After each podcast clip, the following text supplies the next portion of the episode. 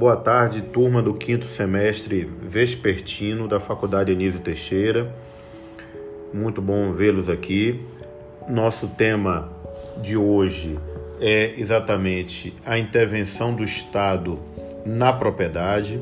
Nós vamos fazer uma introdução, mais uma vez, sobre o tema intervenção do Estado na propriedade e abordar, é, em linhas gerais, as intervenções restritivas e as intervenções supressivas, conforme material que está no portal aí, portanto.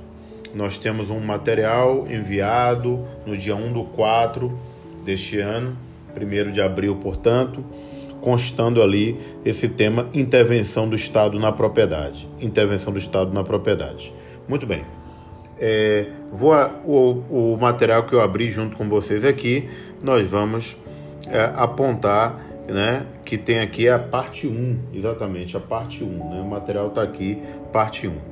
Nós temos intervenções restritivas e intervenções supressivas. Intervenções restritivas, intervenções supressivas. Mas antes de falar de cada uma delas, as linhas gerais de cada uma delas, é importante frisarmos que a intervenção do Estado na propriedade se dá em razão da função social da propriedade. Também se dá em razão da supremacia do interesse público em relação ao interesse privado. E, portanto, se legitima nas situações para atender o interesse da coletividade uma intervenção do Estado devidamente justificada pela lei e pelas circunstâncias no caso concreto. Então, repetindo, nós temos dois fundamentos gerais que apontam para que o Estado possa intervir na propriedade do particular. O primeiro deles é exatamente a função social da propriedade. A função social da propriedade. E o outro aspecto é exatamente a supremacia do interesse público sobre o privado, ou seja, o interesse público propriamente apontado no caso concreto. Porque nós teremos instrumentos previstos em lei que, e na própria Constituição que permitem que o Estado possa intervir na propriedade, com vistas a atender o bem comum. Não é um ato de arbitrariedade. Se for um ato de arbitrariedade, isto deve ser rechaçado pelo Poder Judiciário, para aqueles que procurarem o Poder Judiciário. Ah, então, a arbitrariedade é quando tem um comportamento não baseado na lei ou que extrapola a lei, desproporcional, desarrazoado e que não segue os critérios lógicos da ciência ou de uma melhor estratégia a ser desenvolvida pelo Estado. Então, nós temos aqui instrumentos portanto, que permitem que o Estado possa intervir na propriedade do particular. E, conforme apontado aí no material, nós temos as intervenções restritivas e as intervenções supressivas. Restritivas e supressivas. Exemplos aqui de intervenções restritivas e o que são as intervenções restritivas, e nós vamos abordar cada uma delas.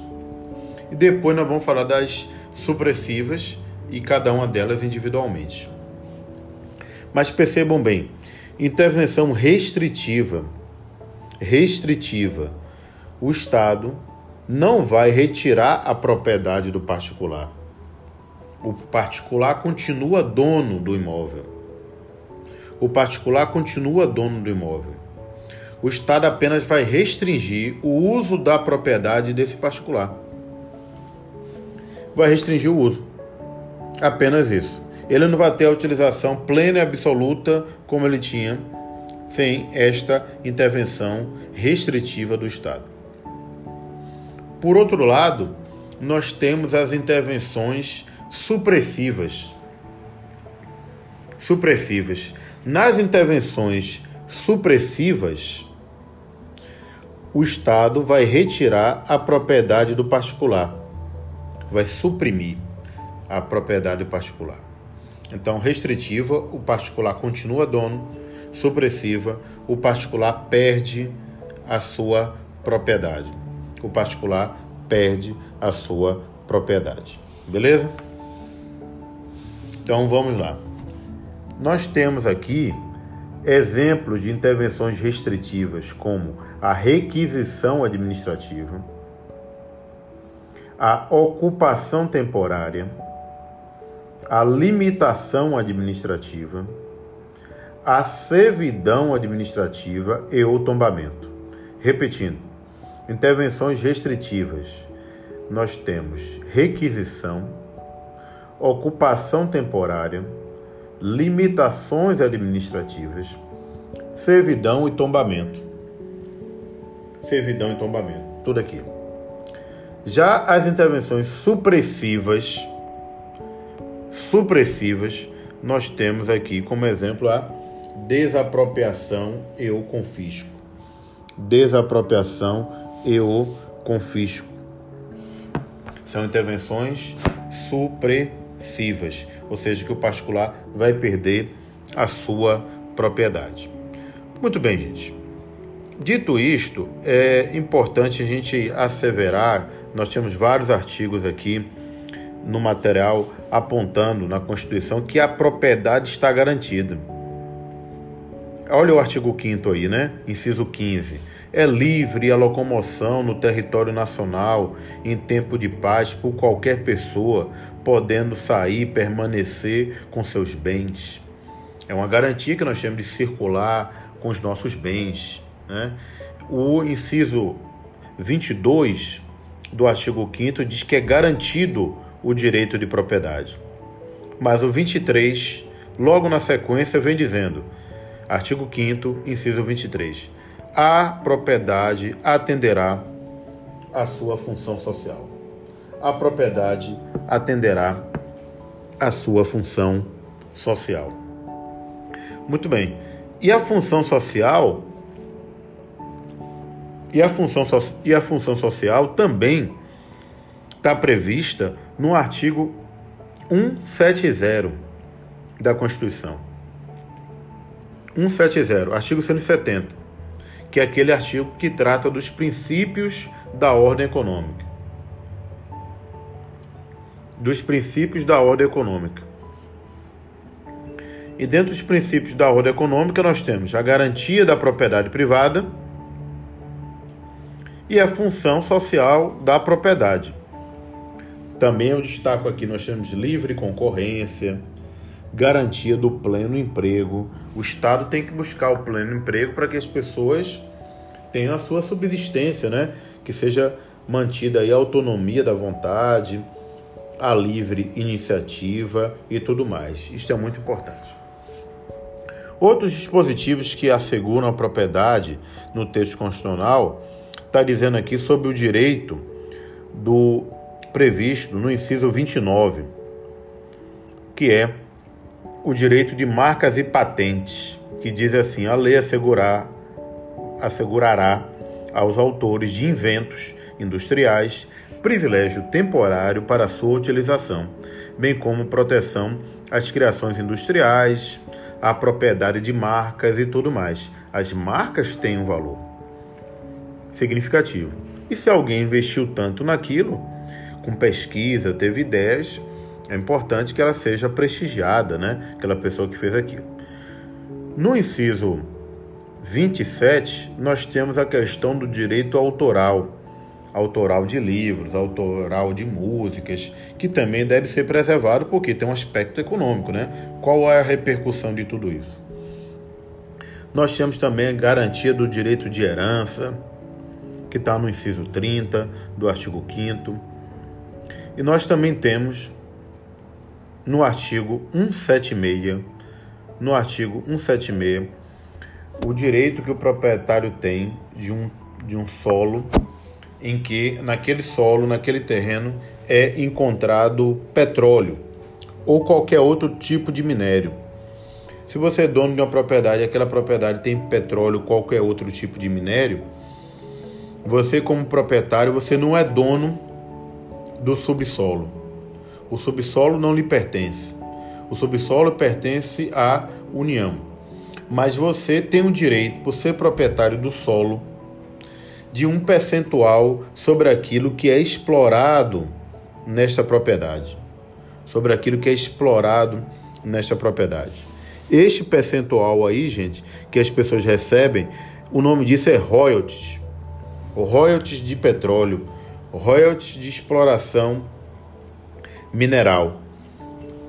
Em razão de você ser dono do solo e no subsolo que pertence à União encontrar é, commodities preciosas, como minerais de uma maneira geral e o próprio petróleo.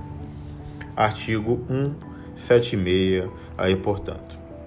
Eu tinha falado também para vocês, antes de adentrar nas intervenções restritivas à propriedade, que nós temos, né? E aqui eu só vou fazer uma introdução, porque hoje aqui a gente é, pretende é, dar prosseguimento para concluir a unidade 1 e deixar o tema desapropriação para a unidade 2. Né? Desapropriação será um tema da unidade 2. Eu quero com vocês dizer que a gente pode marcar um, um lapso temporal de conteúdo e colocar até intervenção do Estado na propriedade restritiva, restritiva apenas na unidade 1. A intervenção supressiva a gente coloca na unidade 2. Supressiva a gente coloca na unidade 2. Então, esta da unidade 2 aí, portanto, é, será desapropriação. Aí, desapropriação fica para a unidade 2. O que é que fica para a unidade 1? As restritivas, que é isso que eu quero examinar com vocês agora. Agora, uma delas já foi até objeto de trabalho. Uma delas já foi até objeto de trabalho, que é a questão da requisição administrativa.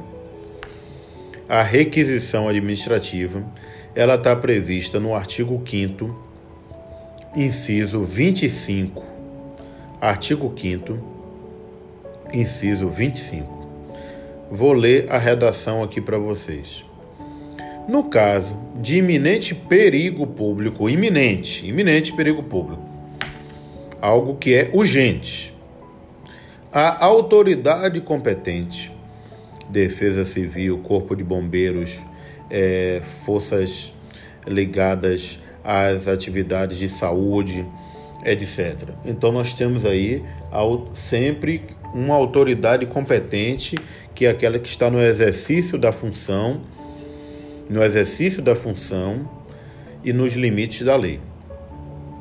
Então, no caso de iminente perigo urgente, a autoridade competente por lei poderá usar, não é comprar, não é adquirir, é usar de propriedade do particular. Usar de propriedade do particular. Assegurado a este proprietário particular que teve a sua propriedade usada por uma autoridade que a requisitou em face da urgência, ele terá direito a uma indenização. Se houver dano, é claro, né? Havendo dano, tem direito a uma indenização e esta indenização será, portanto, posterior. Por que a indenização vai ser posterior? Porque primeiro vai ter que medir se teve o dano, qual é a extensão do dano, calcular o prejuízo. E também é uma situação de urgência, então não dá para ficar discutindo preço e valores em uma situação de, de urgência. Faz a requisição e a partir daí depois se discute as questões de valores. Beleza até aí, gente? Então, nós estamos falando agora das intervenções restritivas à propriedade. E estas intervenções restritivas à propriedade não retiram do proprietário aquele bem que lhe pertence, apenas permite que o poder público possa utilizar a propriedade do particular de acordo com motivos, com as circunstâncias que serão apresentadas no caso concreto. E com isso, nós falamos agora da requisição administrativa, que é pautada na ideia de urgência, em que uma propriedade é requisitada por uma autoridade competente para que possa ser usado e com uma indenização posterior se houver dano. Até porque não dá para negociar antes, em razão da urgência e também porque tem que ser calculado o tamanho do prejuízo para que a indenização seja realizada. Muito bem. Seguindo o material que está no portal, nós temos o tema ocupação temporária. Ocupação temporária. Mas antes disso, vamos responder a pergunta aqui de Natália Oliveira. Natália está perguntando: Colbert, prefeito de Feira Santana, poderia ter feito uso deste ato administrativo na Mater Dei? É, ele, ele pode, pode, pode fazer sim. É, digamos que é, eu não, se, ele, eu não sei se ele fez ali na Mater né? mas ele pode fazer em qualquer, Natália, em qualquer maternidade ou qualquer é, local, hospital privado, clínica, requisitar para colocar os serviços e o prédio e os equipamentos à disposição desde que ele demonstre que é algo que é necessário, que é algo que é urgente. Em razão, por exemplo, de uma elevação dos casos de coronavírus de Feira Santana, com uma necessidade de internação. Então, a partir daí, é, ele pode sim requisitar se aumentar de maneira significativa os casos. Eu vi que a prefeitura está fazendo aí uma restauração de um prédio para colocar ali, portanto, em funcionamento das maternidades. Né? É, tá dizendo aqui, Eduarda, tá dizendo, eu acho que fez no shopping para vacinação. Pois é, pode fazer também lá tranquilamente, requisitar qualquer espaço do privado em razão de uma urgência e se houver dano, indeniza depois, porque o que está em jogo aqui é saúde pública. E claro, o particular que tem prejuízo não pode ser é, experimentar esse prejuízo sozinho em detrimento do interesse da coletividade, tá?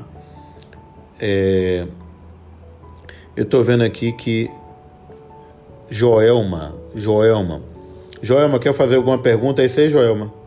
Deixa eu ver aqui. Pode também fazer aqui via vídeo ou você pode é, também fazer a pergunta escrita, tá? Fique à vontade. Então nós temos aqui, Natália, gastando os 30 mil do Estado de forma errônea. Pois é, aí realmente são decisões que devem ser pautadas no aspecto técnico. Qual é o melhor caminho? Qual é o melhor caminho? O, é, isso assim precisa realmente de um estudo técnico de uma decisão racional para poder aplicar os recursos que são escassos. Então, digamos que é, a ideia tenha sido colocar uma maternidade ali específica para atender as gestantes do risco do coronavírus, aquelas que já têm ou aquelas que vão parir nesse momento e que precisa ficar isolada. Então, em princípio, ele pode sim tranquilamente requisitar uma clínica, um espaço para deixar ali como um local específico para atender essa demanda, tá? Então não tem problema nenhum não. É, a questão é se é uma decisão boa ou se não é, observando o caso concreto. Mas o instituto jurídico é esse, da requisição, tá? É, esse é o instituto jurídico. É, vamos ver esses casos concretos aí é, e podem trazer. Eu não, não verifiquei qual foi a medida tomada, mas aí Natália, Joelma e outros colegas que, Eduarda, é, trazer essas informações. Vocês podem clicar aqui também, colocar, porque vale a pena. Eu gostei bastante da, desta intervenção de vocês. E aí, toda vez que o Estado Prefeitura, União, requisitar um bem particular para utilizar em razão de uma finalidade pública pautada na urgência é uma requisição. Agora, se a requisição está correto ou não para aquele caso concreto, aí já é uma outra discussão, tá? Legal. Boa, boa participação de vocês aí. Isso é muito bom. É, vou ver a pergunta aqui de th.silva 333.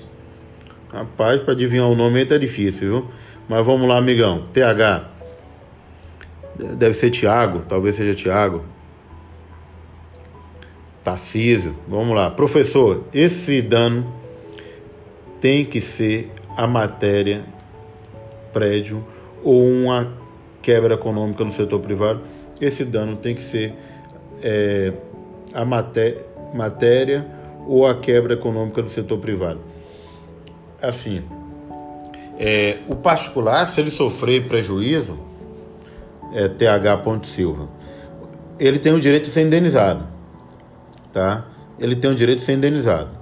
Então, assim, o Estado, ele também não pode quebrar as atividades privadas, interromper completamente o funcionamento das atividades privadas, porque senão com isso ele vai estar tá, tá trazendo outro problema. Hoje mesmo aqui, em tese, é o último dia para pagamento do IPTU de Feira Santana. A prefeitura é, tem necessidade econômica, porque está gastando bastante, mas também as pessoas estão sem dinheiro. É a maioria das pessoas. Então, estamos aí diante de uma situação e que a requisição vai precisar de dinheiro para poder pagar depois quem teve prejuízo, mas por outro lado, é necessário que é, as escolhas sejam melhores para causar o menor custo para a sociedade e gerar aquela famosa receita que o pessoal comenta, né? Custo-benefício. A decisão gera o melhor custo-benefício desta requisição? É isso que tem que ser pensado. Qual é o melhor caminho a ser seguido? Legal. Qualquer coisa pode perguntar mais aí, é, Tiago. Beleza? É, tá. Vamos lá. Ocupação temporária, que também está no, no portal aí. Ocupação temporária.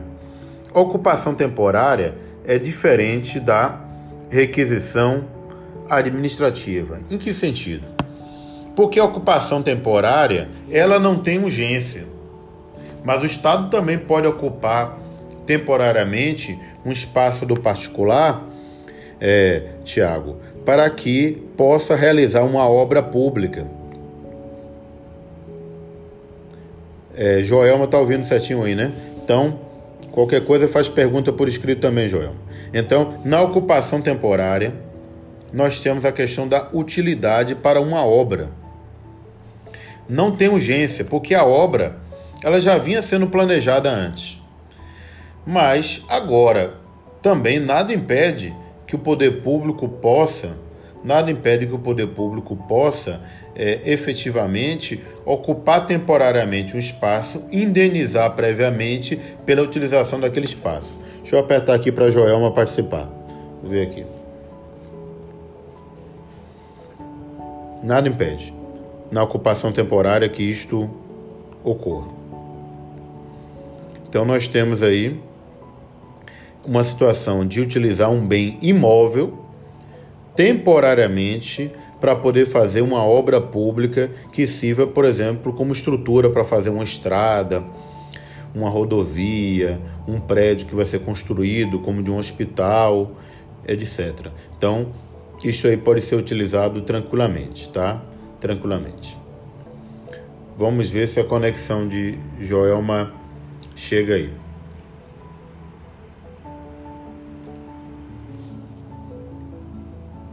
Está tentando conectar. Então, ocupação temporária não é urgente, é para uma obra, é um bem imóvel, vai utilizar temporariamente e a indenização é uma indenização prévia. É uma indenização prévia. E aí, é, quem pode ocupar temporariamente? O poder público. O poder público pode ocupar temporariamente ou mesmo uma concessionária de serviço público que vai fazer uma rodovia. Por exemplo, se a Via Bahia for duplicar a, rodo... a rodovia aí nesse trecho, aqui quem é de Serrinha Santa Bárbara, Tanquinho, sabe que a rodovia estava sendo, não sei se continua as obras aí de duplicação, né? Não estou saindo mais, então não sei como é que está isso. Mas a obra de duplicação é, da rodovia 116 Norte, que liga Feira de Santana ao norte do país e passa por Santa Bárbara, Serrinha, etc. Nesta situação, a concessionária pode ocupar pode ocupar propriedade dos particulares nos arredores da rodovia, exatamente para deixar lá tratores, brita, areia, os equipamentos todos, né? A borra lá de asfalto, naquele aquele betume lá de asfalto, para poder é, preparar o, o, o, o asfalto que será construído naquela rodovia. Então, todos esses equipamentos ficarão, portanto, em alguma propriedade particular. Então, nada impede que a concessionária possa ocupar temporariamente e combinar com o proprietário para que coloque esses equipamentos ali. Isso é um exemplo de ocupação temporária. Ocupação temporária. Outra forma de intervenção do Estado na propriedade é a limitação administrativa. A limitação administrativa. A limitação administrativa ela se dá em razão também, claro, aqui de interesse da coletividade, ela decorre de lei e ela pode ser, por exemplo, uma lei que determina ou um regulamento que determina uma quarentena. É uma limitação administrativa para as pessoas não saírem de casa, etc. A questão da locomoção e tudo mais. Ela não indeniza, via de regra, a limitação administrativa. Estou falando para as pessoas individualmente. A limitação, ela vai dizer, por exemplo, como um prédio em uma cidade pode ser construído. Até que andar esse prédio pode ser feito. Tem que respeitar o direito de vizinhança. O prédio tem que ter, por exemplo, escada é, para rampa para cadeirante. Tem que ter elevador.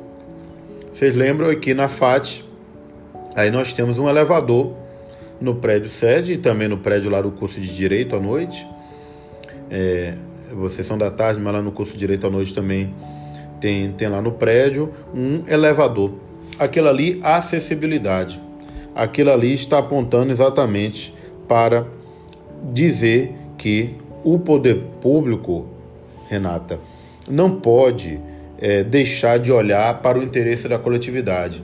As leis são aprovadas e os particulares sofrerão limitações administrativas para que eles não utilizem a sua propriedade da maneira que bem entender. Porque tem que respeitar o direito de vizinhança, tem que respeitar a acessibilidade, tem que manter as normas de segurança. É por isso que tem extintores. Vocês vão lembrar daquele caso triste que aconteceu lá no Rio Grande do Sul, daquela boate Kiss, que teve um incêndio, mais de 200 pessoas foram vitimadas naquela tragédia. A limitação administrativa é algo que vai apontar, dizer a capacidade máxima de pessoas em determinado estabelecimento.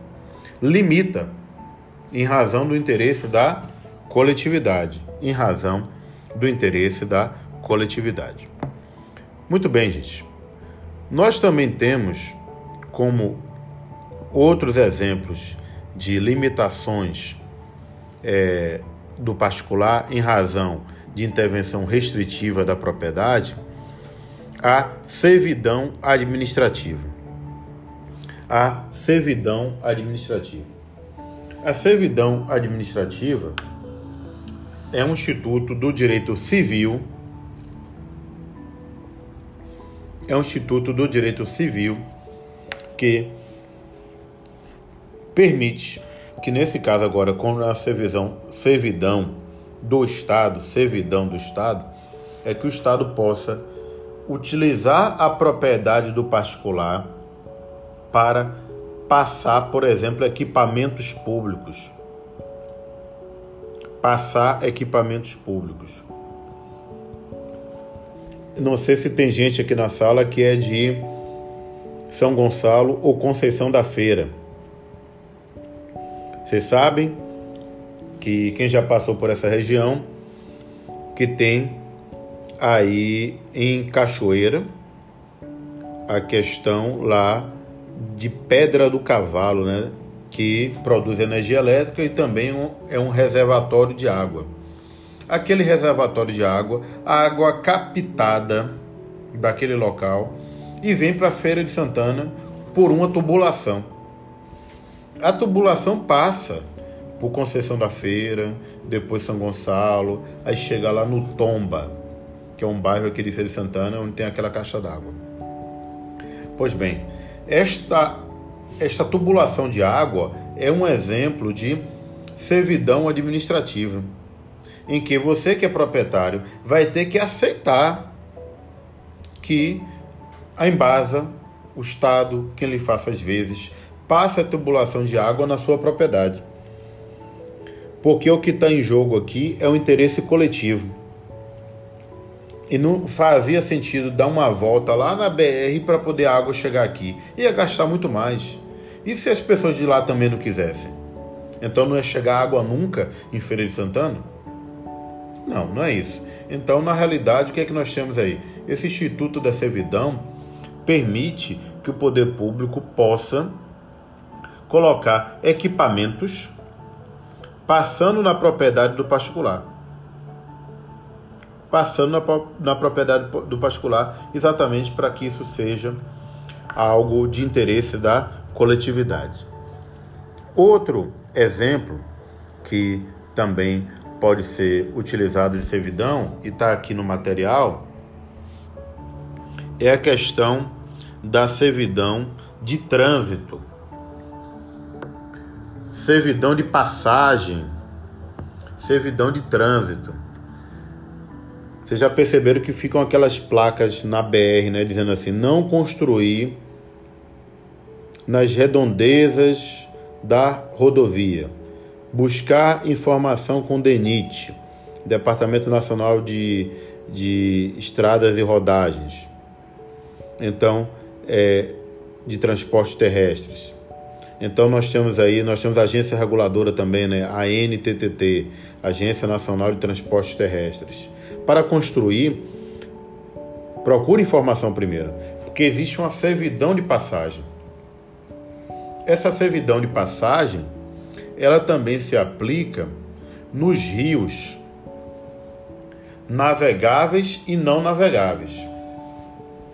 Navegáveis e não navegáveis. A margem do rio a margem do rio pertence a margem do rio pertence ao Estado.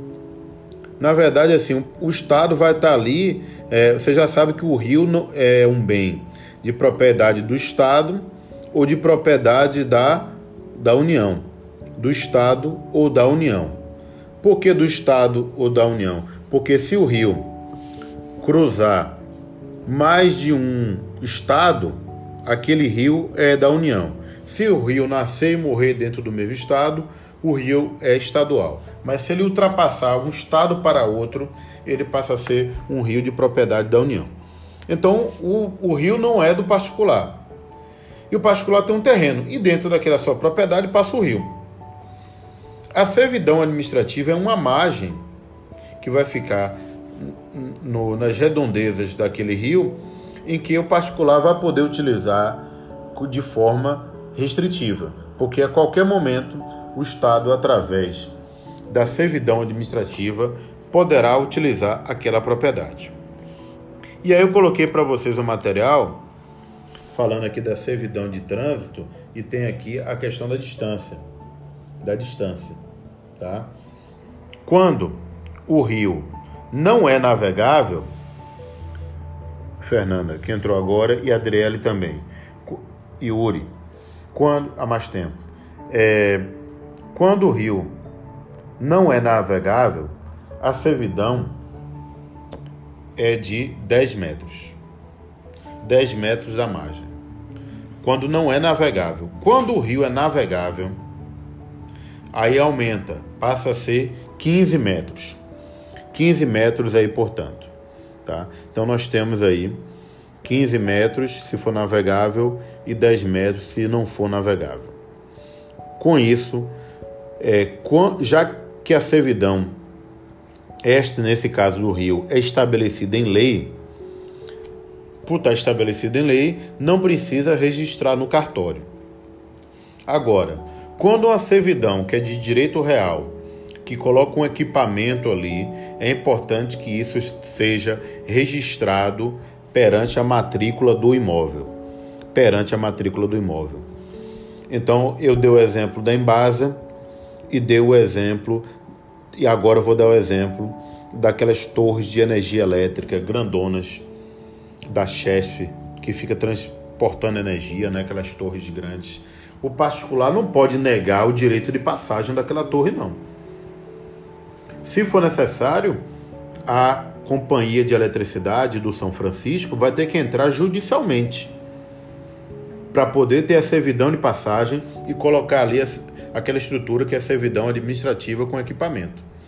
O que o particular vai ter direito é uma indenização, uma indenização. Tá? Isto que é fundamental. Então, gente, eu vou, deixa eu só, já temos aqui, eu vou gravar, eu vou salvar Portanto, agora essa primeira parte é no tocante à intervenção do Estado na propriedade restritiva, tá faltando o tombamento que eu já abordo na sequência, tá? Em um novo podcast também. Só um momentinho.